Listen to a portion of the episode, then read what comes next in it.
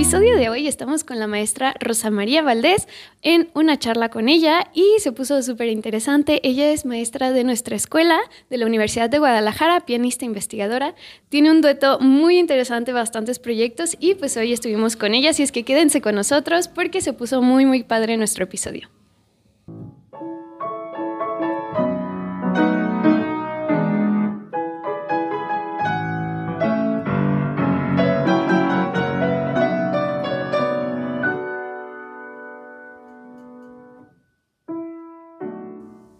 Hola, ¿cómo están? Bienvenidos a otro episodio de Creciendo Podcast. El día de hoy estamos con la maestra Rosy aquí, todos juntos, y pues vamos a platicar con ella. Maestra, bienvenida. Hola, buenos días. Y pues vamos a comenzar con nuestra plática. Ok, para comenzar, maestra, este, quisiera preguntarle sobre su trabajo de investigación. Estuve haciendo como mi tarea y me puse a, a checar y vi esta cuestión de Alfredo Carrasco y todo esto, por ahí escuché algunas anécdotas divertidas, entonces pues me gustaría como que nos las platicara, como para revivir el momento, si se puede. Eh, sí, mi trabajo con Alfredo Carrasco, la investigación empieza en 2007 y todo fue culpa del maestro Ernesto Cano. En la clase de, de etnomusicología, yo era estudiante de, de la carrera técnico en música, bueno, no se llamaba de esa manera, se llamaba instructor hace un ratito. Y él nos pidió que hiciéramos un trabajo sobre compositores mexicanos. Yo soy de Culiacán, Sinaloa, soy culichi. Entonces él dijo, bueno, pues como tú eres sinaloense, te va a tocar investigar a Alfredo Carrasco. Y bueno, gracias a eso yo empecé a hacer eh, investigación. Eh, primero fue un trabajo escolar, académico, y luego fui investigando, fui conectándome, fui obteniendo eh, proyectos de tanto de gobierno del estado de Jalisco como de FONCA en esa época y así, así comienza. Pudimos con, en un transcurso del 2007 a 2010 hacer edición de repertorio de compositores mexicanos y también grabar alguna música de, de piano. Eh, tuve la oportunidad de conectarme con la nieta del compositor. De hecho, es una súper linda persona. Es, es, ojalá que vea este podcast. Vivi, aquí te saludamos. Te mandamos un... No, no, nos olvidamos de, de, tu querido abuelito, de mi amorcito Alfredo Carrasco. Y gracias a, él, a eso estamos todavía haciendo grabaciones, compartiéndolo con, con alumnos, con videos, con muchas cosas. Sí, es, es, muy interesante. Yo el semestre pasado, si no me equivoco, toqué El Adiós, su pieza como más famosa, incluso la cantó José Alfredo y cosas así, no sé, gran pieza, escúchenla. Y ya por mismo de estar como investigando, di con el álbum que tiene maestra, el de una pianista para eh, Alfredo Carrasco, también muy bueno, escúchenlo, eh, incluso está en Spotify, o sea, de que se puede escuchar, se puede, ¿no? Sí, sí. Entonces, um, no sé si nos quiera contar un poquito de cómo fue ese proceso de grabación o el proceso de tener manuscritos y luego pasarlos, sea, toda esa investigación. Sí, fue también desde los manuscritos originales, algunos están en, en, estaban en ese tiempo en el archivo de la UNAM, la, la nieta también tiene algunas partituras originales, ella me prestó manuscritos, fotocopias en realidad, hicimos la transcripción a, pues para editarlos y sí, fue muy, muy padre, fue muy bonito. Todavía creo que ya hay algunos que ya se han pasado a, um, no sé, a la parte esta... Ay, digital. Digital. Sí, pero bueno, están, sí, creo que están por ahí. Yo eso no, no me he encargado. Ojalá que alguien nos pueda apoyar con eso. sí. Entrando aquí en el chisme, muestra. Ah. Platíquenos un poquito del dúo Halkul. ¿Cómo fue que inició? ¿Cómo fue que ustedes se conectó con la maestra Yalisa? ¿Cómo estuvo la onda? Cuéntenos todo el chisme, porque es un proyecto, para quienes no lo conozcan, sumamente interesante. Y pues nada, échenos todo el chisme, maestra. Ah, bueno, ese es un chisme muy, muy divertido también. Es muy bueno encontrar personas con las que nos entendemos emocionalmente y además hacemos música. Eh, Yalisa, Yalisa Cruz Espino, chelista, ella es amera, ella era un tiempo maestra de la Universidad de Guadalajara. Pues ahí nos conocimos en el café, ya sabes, como que entre el chisme, oye, deberíamos hacer un dueto. Ah, sí, sí, claro. Y así. Eh, empezamos a hacer programas mexicanos también. Hemos hecho algunas grabaciones por ahí de Mario Curialdana, bueno, obviamente piezas de el autor de, Arturo Márquez y, programas clásicos, pero también incluyendo eh, obras que son como accesibles para gente que no está tan acostumbrada a, la música.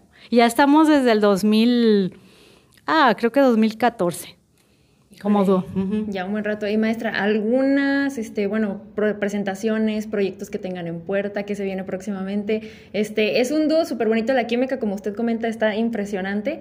Eh, bueno, la maestra Yalisa, un besotote, si está viendo el podcast, sabe que sabe, yo fui su, yo fui su alumna hace mucho tiempo. y no, o sea, una chulada divina. Y, o sea, entonces cuéntenos, maestra, tenemos proyectos en puerta, presentaciones, ¿qué onda? Para que también nuestros radioescuchas aquí presentes por ahí se lancen a, a apreciar estas interpretaciones.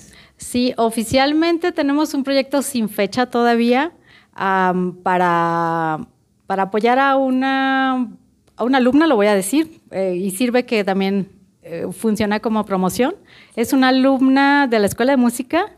Ella es Mariana Proa, que ella padece EPOC, es enfisema pulmonar obstructivo crónico, ajá, lo dije bien, y, y ella está solicitando apoyos para sus su tratamiento. Entonces, no tenemos la fecha, pero sí tenemos eh, en proceso ese, ese recital. Los vamos a invitar y bueno, y va a ser a beneficio de, del tratamiento de, de Mariana.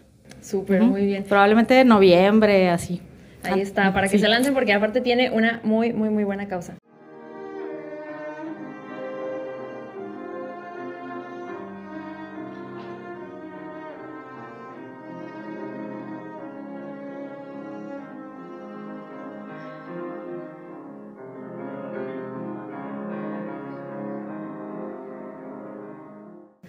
Y pues nada, continuamos con mi compañero Bernardo por allá.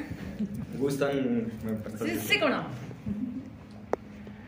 Maestra, un placer estar aquí con usted. Siempre, sí, me es un placer platicar con usted cada clase ahí en nuestro cubículo. Y bueno, ahora ya eh, dentro de este gran recinto que usted ha creado, que es otro de sus proyectos, parece que no se ha mantenido usted eh, inactiva. Siempre quiere, quiere buscar más y dar más. Y bueno, eh, la pregunta es... Eh, ¿Cómo surge este proyecto de Opus 244, que es un gran nombre, si me lo permite, y también platícanos por qué se llama así? ¿Qué buscaba o qué busca con esto? Y creo que es reciente, ¿no? Entonces, que nos cuente por qué abrió este espacio aquí para usted y para la música. Bueno, dicen que de músico, poeta y loco todos tenemos un poco, entonces no sé, a lo mejor aquí el balance, no sé cómo, cómo, me, llegué yo a este mundo, pero bueno. Eh, Opus 244 también surgió en la pandemia, esas cosas bonitas, ¿no? Que deja estas cosas locas que nos pasan, porque como sabemos estuvimos ahí como que cosas raras grabando y esas cosas horribles de no ir al escenario y, y mm, teníamos un espacio, tenemos este espacio físico eh, mi esposo y yo, Josué Cabrera, quien también se dedica al área de teatro, danza, y pensamos, eh, bueno, a mí una mañana sí que tuve una epifanía, ah, de verdad, o sea, sí, yo, aquí entre nos, eh, a veces es bueno ser impulsivo y a veces no tan bueno, pregúntenle a mis cercanos, ah. pero sí sucedió que yo desperté en la mañana y, y dije, ¿sabes qué? Antes de bañarme, antes de desayunar, antes de peinarme, Creo que allí en esa casita del pueblito vamos a hacer una sala de música, me voy a ver el piano de cola. Y pues me dice Josué, mi esposo, ah, estás bien. Y yo, pero bueno, vamos a apoyarte, o sea, qué bueno que me apoyas, Josué, gracias, porque no cualquiera. Ah. Entonces, bueno, así empezó esto. Eh, y ya empezamos a mover. En este lugar vivía una persona, le alquilábamos el espacio y bueno, pues gracias por participar, se acabó tu contrato. y bye bye. Y nos empezamos a, crear el espacio, eh, sí, hacer acondicionamiento del, del, techo, de buscar cosas acústicas. Es un espacio no tan grande en el caso de la, de la sala de música, pero sí con la idea de tener algo que no sea tan dependiente del, sistema oficial y que permita generar eh, tanto un público diferente como recursos independientes ¿no? para, para crear la música en este espacio y todavía estamos en el proceso de arriba el, el espacio de teatro danza. Y bueno, porque se llama Opus 44, es este, estamos situados en la calle Manuel Acuña, Santa María del Pueblito, y el número es 244. Entonces, opus, sabemos, creo que los músicos entienden lo que quiere, decir opus, es, es el término en latín que quiere decir obra. Y pues estamos en obra realmente y nuestra vida es una obra, o sea, estamos construyéndonos todos los días y por eso, por eso nos llamamos así. Me parece, desde que supe y que me contó, porque no fue hace mucho tiempo, eh, pues un gran proyecto y sobre todo para, para los músicos que estamos buscando eh, de repente recintos donde poder presentar lo que estamos trabajando y creo que es una excelente propuesta para, para todos ellos, ¿no? Porque usted está abierta a eso, ¿no? A cada, cada tanto, no sé cada cuánto hacen presentaciones, pero sí, quien quiera venir a presentarse, pues eh, citarse con usted y que se vaya generando, como usted dice, un público distinto y que tengan opciones o sea, me refiero a no siempre un programa eh, que esté pues dado por alguien o por no sé, o, de tiempos atrás, sino sí, que, que sea elección y pues una una puerta abierta pues al que quiera venir a, presentarse, ¿no? Entonces me parece que justo en este programa es una gran propuesta para todos los que nos escuchan, que son músicos y que tienen ganas de presentarse, que tienen la calidad para presentarse aquí, este, entonces pues sí, creo que eso, de eso va un poco también, ¿no? De ofrecerle a, los músicos un espacio para poder, eh, pues sí, venir aquí a, presentar su música. Sí, claro, aquí hago mi anuncio. Los, ah. los invitamos a seguirnos en Opus punto 244 en Instagram, solamente estamos en Instagram como red social y cualquier eh, intención que quieran presentar, hay dos tipos de música desde mi punto de vista, la buena y la mala. Entonces, eh, no estamos así tan radicales en el sentido que tenga que ser algo propiamente en un concepto específico, pero que esté bien, bien trabajado, ¿no? que sea profesional y que quieras entregar parte de, de lo que estás haciendo. Sí, obviamente yo la sigo en sus redes sociales, por supuesto, síganla eh, eh, y sigan a este espacio sobre todo, porque sí, tiene propuestas muy interesantes, incluso de compañeros, amigos eh, que han dado conciertos muy buenos por acá, y a usted también, a, su dueto, entonces, bueno, la propuesta es general y, abierta para, para todos, además de que se genera algo muy bonito, me ha tocado también venir aquí a cantar, entonces puede ser muy íntimo, muy familiar, pero también eh, una propuesta pues para, para todo aquel que quiera eh, dar el salto al espectáculo y venir a promocionarse. Es una gran oferta, entonces vengan y sigan aquí a la maestra Rosy. Bueno, ahora que estamos en Mes Patria Maestra, queremos hablar de México, compositores mexicanos, pero pues somos chicas y queremos hablar de compositoras mexicanas. ¿Usted nos puede platicar al respecto un poquito de, de todos sus trabajos de investigación y todo esto? Eh, con respecto a las compositoras mexicanas, creo que hay mucho que descubrir todavía, especialmente las partituras están todavía algunas perdidas o que no se han trabajado. Personalmente solo he, hecho grabaciones o he tocado obras de Graciela Gudelo, compositora mexicana, y de María Teresa Prieto, que hay un dúo, ella es una compositora ya más actual, de, hace alguna obra de dodecafonismo, de hecho con, con Yalisa Cruz hicimos una obra por ahí, no la grabamos, hay que trabajarla más. Sí, grabé la maestra. Hacer, subimos por ahí un videito y, y bueno, es importante de nosotros como estudiantes o como músicos también hacer, hacer mención de ellos. Sabemos la, la más famosa o la más común es María Grieber, Em, también está Consuelo Velázquez de Júrame, que bueno, se quedaron en un rango como popular, pero en realidad fueron músicos eh, profesionales. Quiero mencionar también, hay otra compositora que, que, también hizo trabajo de, ah, fue María Grieber, ahora recuerdo. María Grieber también, ella, ella también eh, incursionó como promotora de arte ella estaba desde Estados Unidos, creó un programa o un sistema para aprender español a través de la música. ¿no? Entonces, eh, los invito a que busquen ustedes como estudiantes un poco sobre toda esa construcción, todo ese desarrollo y pues a tocarlo, ¿no? Sobre todo. Ay, qué bonito. Maestra, ¿y cómo, bueno, no sé, usted desde su punto de vista de maestra, cómo puede o podemos implementar la música de compositoras mexicanas en nuestro repertorio? ¿O cómo la buscamos? ¿Dónde buscamos partituras? ¿Qué hacemos? Es, Ayuda, ese es un buen tema. No me he dado la tarea. Creo que la biblioteca de la Escuela de Música tiene algún archivo, no estoy tan segura. De, también hay obra de Ángela Peralta, que se le conoce como más como cantante de ópera y todo esto, pero hay, hay composiciones de ella. Estoy casi segura que están en la biblioteca. Y pues yo creo que ustedes mismos como estudiantes pueden incursionar, vaya, de manera independiente, ¿no? A veces y lo entiendo porque también pasé por la fase de estudiante, eh, digo, aquí, aquí no estoy hablando de los colegas, pero, pero, maestros, no es contra ustedes, maestros, pero bueno, tu maestro te puede poner un repertorio, pero tú eres independiente, eres una persona libre como para tener acceso y, y trabajarlo por tu cuenta y, y, eso también te va abriendo, ¿no? Y ya solicitar a tu maestro algunas dudas que tengas. Pero sí, yo creo que también tiene mucho que ver la iniciativa personal. Entonces, los invito a que busquen en la, en la escuela de música. Estoy casi segura que hay partituras de, de estas mujeres. Y bueno, también es Alicia Urreta. También hay un dúo, ahorita me estoy acordando. Ese dúo está en la escuela, es para cuatro manos. Eh, está interesante, no está complicado.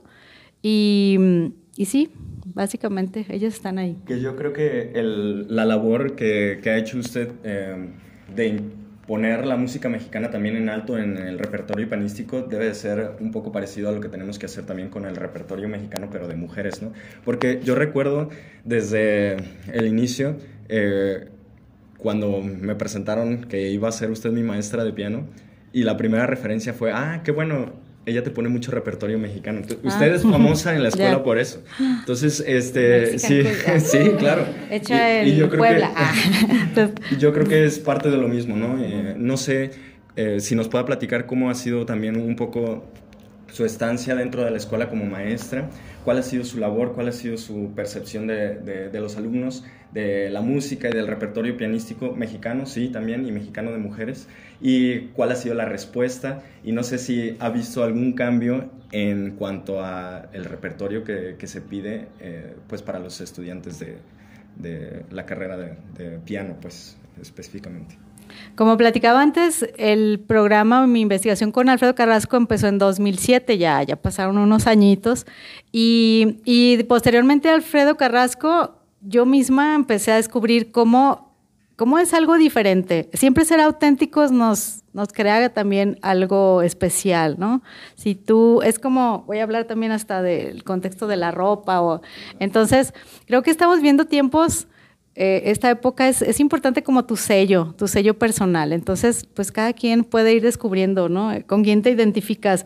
Y, y realmente como músicos clásicos, académicos y del siglo XIX, porque el piano es del siglo XIX, eh, yo me identifico muy bien con el piano en esa época, pero cuando te conectas con los mexicanos, eh, creo que es más fácil entender hasta su estructura sin entrar en cuestiones tan armónicas, que sí, aquí qué hizo y todo eso. Eh, incluso cuando empiezas a conectarte un poco con su vida personal, es súper bonito, ¿no? Eh, hablando de Alfredo Carrasco, yo descubrí después, esto es una cosa bien, acá bien romántica, que yo descubrí que cuando llegué a Guadalajara, yo tomaba el 629, esta ruta del 629, que todavía lo hago, ¿eh? te, vas, te vas caminando desde la parada del 629 hacia la escuela de música y ese era el camino que tomaba Alfredo Carrasco, después lo descubrí y dije, ah, estamos conectadas. eh, ese camino tomaba desde la catedral, porque era donde tomaba sus clases de órgano, y vivía en el Instituto Silva. Hay un colegio ahí en la esquina que todavía existe, que se llama Instituto Luis Silva, Allí, allí vivía el, el es una larga historia, les voy a contar toda su vida. Por ahí hay un libro, ¿verdad? De él, Memorias de, de, Carrasco, creo que ahí sí. se llama, y pues ahí relata muchas de las cosas que vive en Guadalajara, pues. Se llama Mis Recuerdos. El libro es una investigación de, de Lucero Enríquez, también es una mujer investigadora de la Universidad Nacional Autónoma de México. Y está muy interesante ese libro, está por ahí en la biblioteca. Los invito a que lo busquen. Sí. Tenemos la... que meternos más a la biblioteca, definitivamente. Sí. sí. Claro que es una de las formas en las que se puede aprender o enseñar, ¿no? Conectándose con, con los mexicanos y conectándose pues con este repertorio, que fue su idea encontrar una identidad propia dentro del repertorio mexicano y yo creo que esa es la propuesta que le hace a todos sus alumnos. ¿no? Totalmente, sí, además algo muy, muy bonito que tenemos en Guadalajara que como ciudad, em, no sé, en donde está ubicado, muchos venimos de fuera, digo, yo soy sinaloense, ya, ya soy adaptada en Jalisco, pero pero todos tenemos algo, ¿no? Igual si eres de Guadalajara también, hasta tu contexto, investiga, busca, eso es muy bonito, los invito a que lo sigan haciendo y, y claro, hacer música con todo esto. Ok, maestra, quería aprovechar para preguntarle, para seguirle como preguntando de su proyecto Una pianista para Alfredo Carrasco, pero sobre todo porque tengo una historia como curiosa, chistosa con, con este proyecto. Y bien, para eso se traigo acá como unas partituras que es justamente hacia donde va la pregunta. Esas partituras llegaron a mí cuando estaba pues, muy chico, o sea, tendría yo como 8 años, todavía no lo podía tocar. Iba apenas como iniciando y llegaron a mí gracias a mi papá, que él pues, me ayudó como en la promoción de, del arte y todo. Y la historia de cómo las consiguió se me hizo chistosa, porque pues, o sea, yo tendría como yo tendría como unos ocho años y, ya de la nada me dijo como de que, ah, mira, gané algo en la radio y, es para ti, ¿no? Como de que, ok, pues vamos, a ver, ¿no? Y saca unas partituras y es como, ok, pues yo apenas estaba iniciando la lectura, ¿no? Lo empiezo a ver y es como, no, pues creo que no lo puedo tocar ahorita, ¿no? o sea, fue como de que, ah, ok, y las archivé, porque vi que no, no eran pues, de mi nivel. Y ya las redescubrí en pandemia porque nos mudamos, total las vi y ya leyendo fue como de que pues vi su nombre y fue de, ah, ok, yo, yo conozco a la maestra, ¿no? La, he visto por los pasillos, entonces quería preguntarle de... sí, sí, como que empecé, empecé a hilar, ¿no? De wow. o sea, como que mi cerebro fue de, ok, la persona que probablemente estuvo en la radio fue la maestra que he visto en los pasillos, o sea, como mi mente explotó, ¿no? entonces quería preguntarle de, de, ese proyecto porque pues fue difundido en radio, en radio y todo y pues quería como preguntarle del proceso de la edición de partituras, la impresión, incluso si se puede de la dinámica, porque nada más sé que llegaron, pero no sé cómo fue el proceso. Me, me encanta tu historia personal porque no sabes en realidad cómo puedes llegar a alguien. Eso me encantó lo que acabas de decir. ¿Cómo puedes llegar a alguien? Todos como, como músicos y, y, a través de la, pues, del tiempo, ¿no? Con una entrevista o con una palabra, como todo, todo queda, todo marca, todos, todos dejamos huella. Fíjate que cuando estuve haciendo la primera presentación de, esa es la primera partitura que, se editó, que fue con la primera beca, el primer apoyo que tuve del Consejo Estatal para la Cultura y las Artes de Jalisco. Es Kerso Vals, estudio en forma de vals. Eh, Tuve oportunidad de presentarme en diferentes lugares con las entrevistas de radio para promover. Hacíamos un, concierto con la música de piano y en realidad tengo muchas partituras todavía. Les informo si todavía tienen interés. Eh, y yo las llevaba como para, no sé, ahora decimos un giveaway. De hecho, vamos a hacer un giveaway de esto a propósito. Ah, porque tengo todavía muchas aunque me vas a decir, no, que ahora la digital, que es lo bueno, pues fíjate, pasó el mundo, se acabó el internet y no existía y esto sigue vivo. Ah. No, el papel eh, siempre va a tener lo suyo. Sí, sí, en realidad esto me gusta lo que me estás platicando, pero así es como este proceso se, se fue haciendo. También hay algo que les quiero compartir como pues la experiencia que tuve y que, que tenemos también como músicos, el hecho de que el proceso de construir un programa o de construir una edición es largo, pero a veces es más largo y más difícil venderlo o promoverlo. Entonces yo aprendí eso a partir de aquí porque les comento yo en mi beca, me, dieron mil partituras y, de verdad todavía tengo, ¿eh? O sea, mil partituras, ¿qué haces con mil partituras? Entonces, pues bueno, o sea, las, hay maneras como de hacer esto y yo creo que hay que aprender eso, ¿no? ¿Qué otra cosa me platicabas sobre mm, el proceso de la edición? En ese tiempo yo ya era maestra de la Universidad de Guadalajara de piano y creo que acababa de iniciar apenas a, dar clases.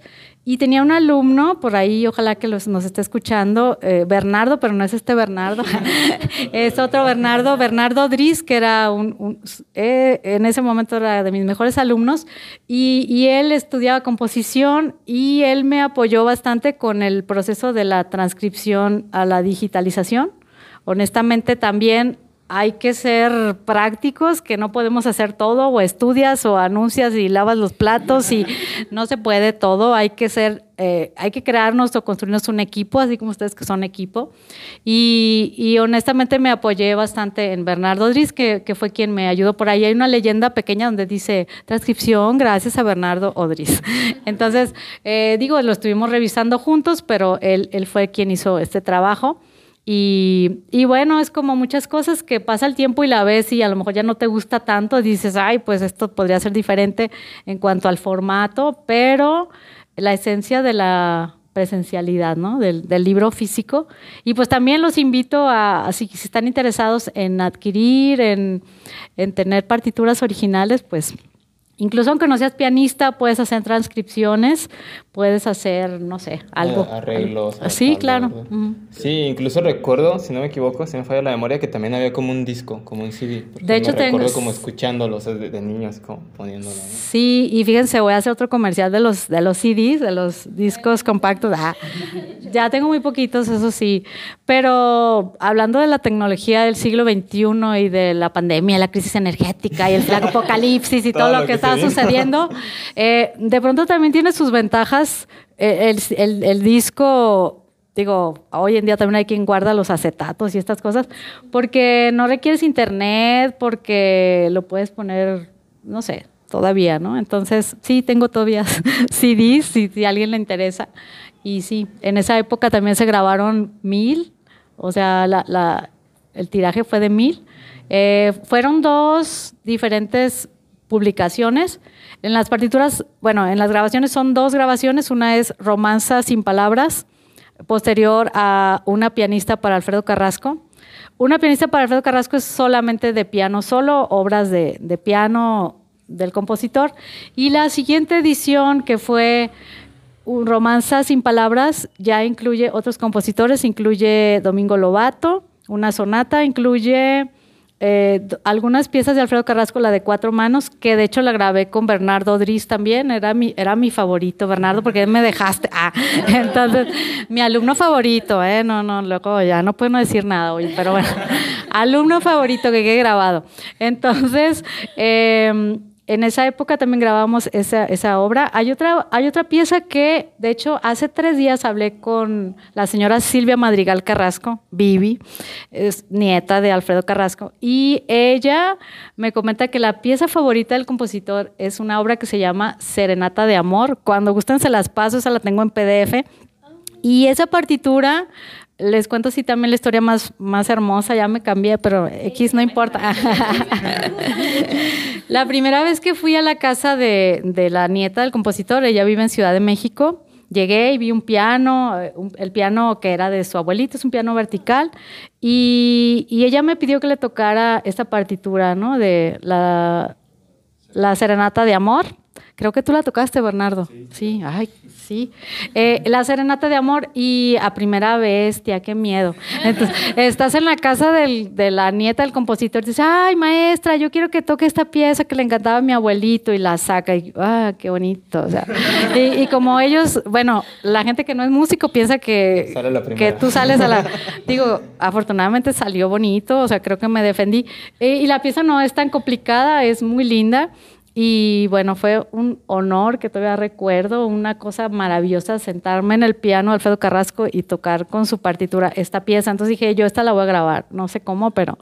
Y, y a, partir de ahí surge la idea de buscar otro proyecto que me permitió incluir esa obra, pero ya no con Alfredo Carrasco, sino con diferentes mexicanos, que es lo que les comento de, de la romanza sin palabras. sí. Ok, suena muy interesante de ese proyecto, sí ya no sabía, pero pues igual si tiene como, eh, no sé, PDFs o las partituras físicas, estaría interesante que nos permita escuchar, ver. Sí, búsquenme, envíenme mensajes, saturen. Ah, no es cierto, no, por favor. No, pero yo con mucho gusto, mejor en la escuela y con mucho gusto les puedo compartir las partituras que gusten. Otra cosa que ahora estoy así como que recordando, este proyecto Alfredo Carrasco, el primero, em, fue la tercera vez o sea, así como que la tercera la vencida que recibí el apoyo. Yo estuve concursando tres años consecutivos porque soy una terca, o sea, ah, y los invito a ser obsesivos en buen plan. Cuando busquen algo, porque, pues bueno, está bien, hay que tocar puertas, ¿no? Yo la primera vez eh, metí el proyecto, no me acuerdo cómo se llamó, y pues no, gracias por participar. El segundo año tampoco, valiendo quesadilla. Y el tercero, también así como les comenté hace rato, eh, eran las 3 de la mañana, ya sabes, se cerraba en ese tiempo, ah, vamos a llorar, siglo pasado, tú llevabas los documentos en físico, así los tenías que imprimir y llegabas a donde era lo de las becas y, y bueno, eran las 3 de la mañana y a las 8 era el último día de 8 a 2 para entregarlos. Y luego ya había terminado todo y dije, ¿qué, ¿qué, título le voy a poner? O sea, tengo que atraparlos, a ver cómo le hago, qué se me ocurre, porque me la tengo que ganar, ya está bueno, ya me harté. De hecho, ya, ya tenía lo mismo en mi programa, pero nomás le cambiaba el nombre, ¿no? Entonces me fui a dormir, me tomé un café así como que dije, no, me, cafecito, me fui a dormir. Y en la mañana desperté y dije, una pianista para Alfredo Carrasco, ya está, sí. Y ese fue así como que el, el tema que ya quedó. Y pues afortunadamente a partir de ahí se fueron construyendo todos los demás procesos de, de Alfredo Carrasco. Ok, sí, sí, nada más quisiera como recargar la, la, invitación que hace a ser tercos, ¿no? Porque luego a veces pasa que la primera no se da y como que ya uno, se, se achicopala y ya no quiere seguirle, pero pues como comenta, ¿no? Del, del tercero pegó y de ahí en adelante, ¿no? Sí, sí, y también hablando de compositores mexicanos, eh, perdón, ya no propiamente con Alfredo Carrasco, actualmente tengo un proyecto pendiente de Clemente Aguirre, este compositor jalisciense. Eh, también es una investigación no, no propiamente de mi parte, pero que estoy haciendo en colaboración con el doctor Gabriel Parellón. De hecho, estamos también en espera de, concretarlo, pero, pero ya hemos hecho algunas grabaciones. Y esto también lo pueden encontrar en mis redes sociales, en YouTube tengo varios videos y si quieren partituras también con mucho gusto. ¿Sale? Suscríbanse al canal de la maestra. Ah, sí, sí, estoy en YouTube como Rosa María Valdés. Ok, maestra, y bueno, vamos profundizando con el chisme. Acá saben que su servilleta es cheliste, pues mi primer maestra fue la maestra Yalisa. Quisiera que nos contara, ahora sí que eh, duro, directo y extenso, cómo fue que se generó el proyecto del dúo Halkul, eh, qué repertorio tocan, de dónde viene el nombre, porque por ahí hay unas confusiones, no se confundan, no se confundan. Entonces, maestra, platíquenos todo, todo, todo. Yalisa Cruz, eh, como te comentaba, nos conocimos en la escuela de música, tocando en el café, bueno, así como que en el chisme y, también a través de Julio, Julio ah, Reynoso. Sí, Reynoso sí que es, esposo de Yalisa. De hecho, fue por culpa de Julio que nos conocimos. Ahora estoy atando, ya recuerdo. Eh, Julio me pidió que lo acompañara en un examen. Tocamos las, fantasías, las piezas de fantasía de, Robert Schumann. Y a partir de ahí fue que, iniciamos a hacer el dúo. Y, y como la idea inicial era también trabajar repertorio no tan común, hacer primeramente un programa con piezas mexicanas también. Y bueno, así. Maestra, eh, ¿cuál es el repertorio que más les gusta a ustedes tocar? De todo lo que han tocado, todo lo que han practicado, este, por ejemplo, ¿cuál es como su periodo favorito, compositor favorito? ¿Con qué se hallan más? ¿Qué les gusta más? ¿Qué no les gusta tanto? ¿Con qué sienten como ese momento de conexión en el que dicen, ah, está sonando bien perrón? Y como que... Fíjate que esa, esa parte es como bien, es como mágica, porque, pues como saben, Yalisa le encanta así como que anda en muchas cosas, pero a la hora de es muy comprometida con todo, ¿no? Andar en muchas cosas no significa que, no se compromete con algo, pero eh, regularmente hemos hecho programas de acuerdo a una temática, o sea, no sé, vamos a hacer la sonata de Busy una vez que tocamos esta sonata y, nos dejamos de ver, no sé, dos semanas y luego cuando volvemos al ensayo hay como esa conexión, no sé, es, es muy bonito, es muy, muy padre. No, y a propósito, que hay que poner atención en eso, es mes patrio y no solamente nos vamos a basar como en compositoras mexicanas, que claro es muy importante, sino intérpretes mexicanas. Y qué mejor que intérpretes mexicanas vivas a todo color. Entonces, maestra, de todo este, esto que nos está platicando, nos podría comentar de dónde viene, bueno, yo, yo sí sé, ¿verdad? Pero nuestro radio escuchas no, ¿de dónde viene el nombre Halkul? Porque por ahí hay unas confusiones que si de repente dicen Shalkul y otras cosas que pues la verdad no, ¿verdad? ¿De dónde viene el nombre? Bueno, vamos a hablar de marketing. El, yo parezco promotora de, de, de, todo menos de la música. Eh, no, no, de todo, échale, de todo. maestra, échale, Eh, yo creo, yo creo que también como artista hay que, hay que crear, hay que buscar ese, ese concepto auténtico también. Y cuando decidimos hacer el dúo Rosa María Valdés y Yalisa Cruz, o Yalisa Cruz y Rosa María Valdés, mm, pues como que está bien, pero hay que ser algo único. Y platicando, bueno, yo soy de Culiacán, ella es de, de Jalapa, Veracruz, y hicimos esa eh, unión de las iniciales de HAL o XAL, CHAL, o como lo puedes, CHAL, algunos dicen CHAL Cool, Jalapa, Culiacán, y, y bueno, por eso luego dicen, oye, es un nombre náhuatl, no, es, es nada, es una mexicanada realmente.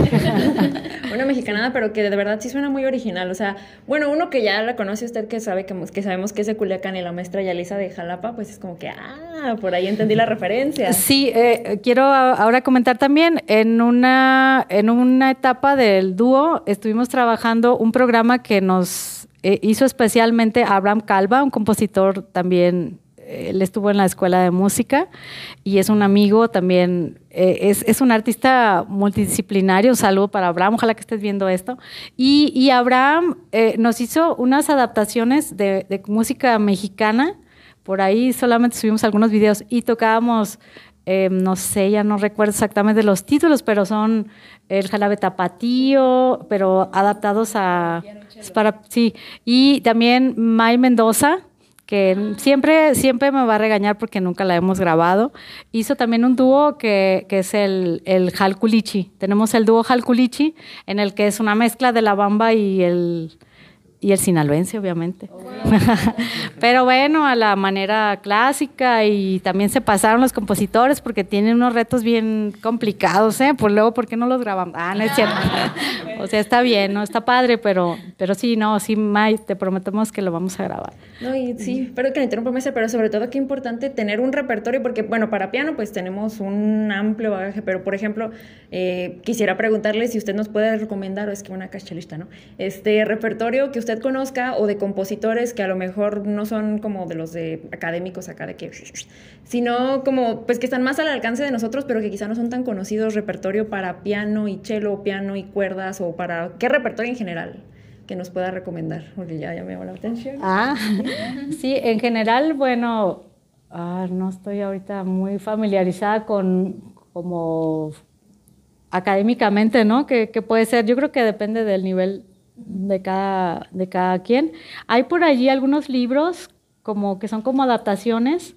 De hecho, creo que los he visto también en la biblioteca. Oigan, no le hagan el feo a la biblioteca. El siguiente episodio va a ser en la biblioteca. Es, es sobre cello y piano y son piezas populares así tipo, eh, como no sé, como el Val de las Flores, o sea, pero populares clásicas, ¿no? De siglo XIX, XX, pero que no son tan complicadas y que permiten, pues, ir como trabajando en dúo, ¿no? Y sí es bien importante hacerlo. Es, es, es bonito, los invito a que hagan dúos, a que hagan cámara, porque está bien tocar solos, pero pero esa comunidad que se da cuando trabajas con alguien que te entiendes, eh, no sé, creo que puedes generar hacia afuera también, ¿no? Sí, claro. De hecho, aquí pues me voy a palabrar a Héctor para Ah, por sí, ahí tocar sí. un dúo piano cello, estaría muy sí, padre. sí. Y pues aquí con la invitación también de que la maestra, si, si nos ponemos al tiro, nos podría prestar el espacio. A propósito de eso, maestra, otra cosa que le quería preguntar es, este, ¿cómo es el proceso de, de un ensayo, por ejemplo, del dúo? ¿Cómo se preparan para, vamos a suponer, tienen una presentación de aquí a X cantidad de tiempo? ¿Cómo seleccionan el repertorio? ¿Cómo lo abordan? Este, han- ¿Se han topado con uno que otro problemita con plan de, híjole, como que esto a mí sí me gusta, híjole, es que a mí no me gusta? O sea, ¿cómo este, resuelven esas discrepancias que, pues claro, uno tocando, como usted mencionó, uno tocando solito, pues, eh, como caiga, ¿no? O sea, como caiga echándole ganas, ¿verdad? Pero ya estando con otra persona, ¿cómo es todo este proceso? Eh, en la historia de los dúos o de la música de cámara los cuartetos siempre hay historias personales, o sea, siempre puede pasar que mañana tocas y ¿qué crees? Esto no lo vamos a tocar porque salió mal, o no me gusta, o no sé, es, es, es normal. Nosotros como dúo Halcool eh, tenemos los viernes, es así como nuestra, nuestro ensayo semanal, no siempre es cada semana porque digo, siempre hay situaciones externas. Em, ambas tenemos como también una, una, actividad diferente, ¿no? Yo tengo algunas clases en la escuela de música, eh, hago otros ensayos, también tengo un dúo con el cornista inglés de la Filarmónica, Elvis Romero. Pero, bueno, digo, lo del dúo de, de Halkul con Yalisa, pues ya, ya, ya, ya es historia. Entonces, sí nos reunimos cada viernes, cuando es posible. Obviamente, pues el cafecito y el chisme, lo, lo, que tiene que ser. Ah. Sí, claro. Pero cuando creamos un programa, como, como platicaba en ese caso, que, que tenemos lo más cercano es esta intención de, del programa Beneficio de, de Mariana Proa. En este caso, sí nos sentamos en, en, en papel y decir, vamos a hacer este programa. A veces es muy conveniente cuando hay una cercanía, incluir una pieza que ya tocaste, ¿no? Algo que, ah, esto ya lo hemos hecho, por ejemplo, ahora pues la temática mexicana. Eh, últimamente hemos estado haciendo programas como más breves en los que hablamos, ¿no? A propósito de que tú puedes explicar qué estaba haciendo el autor o qué estaba haciendo, no, no, no, propiamente que el público llegue y se siente y allí nomás esté viendo, ¿no? Entonces, sí, sí también eh, hacer esto. Y bueno, creo que esto está funcionando diferente y está creando un público también diferente. Claro, no, y sí, eso sí suena bastante interesante, yo no tenía idea, pero sí suena muy bien también porque una vez llega, se sienta y es como vamos a tocar o se toca XY repertorio, es como, ay, qué padre, pero pues uno quiere a lo mejor saber un poquito más. Entonces, pues ya saben, invitación abierta para las presentaciones del dúo Halcool, una cosa maravillosa y de entonces pues nada, ya se la saben.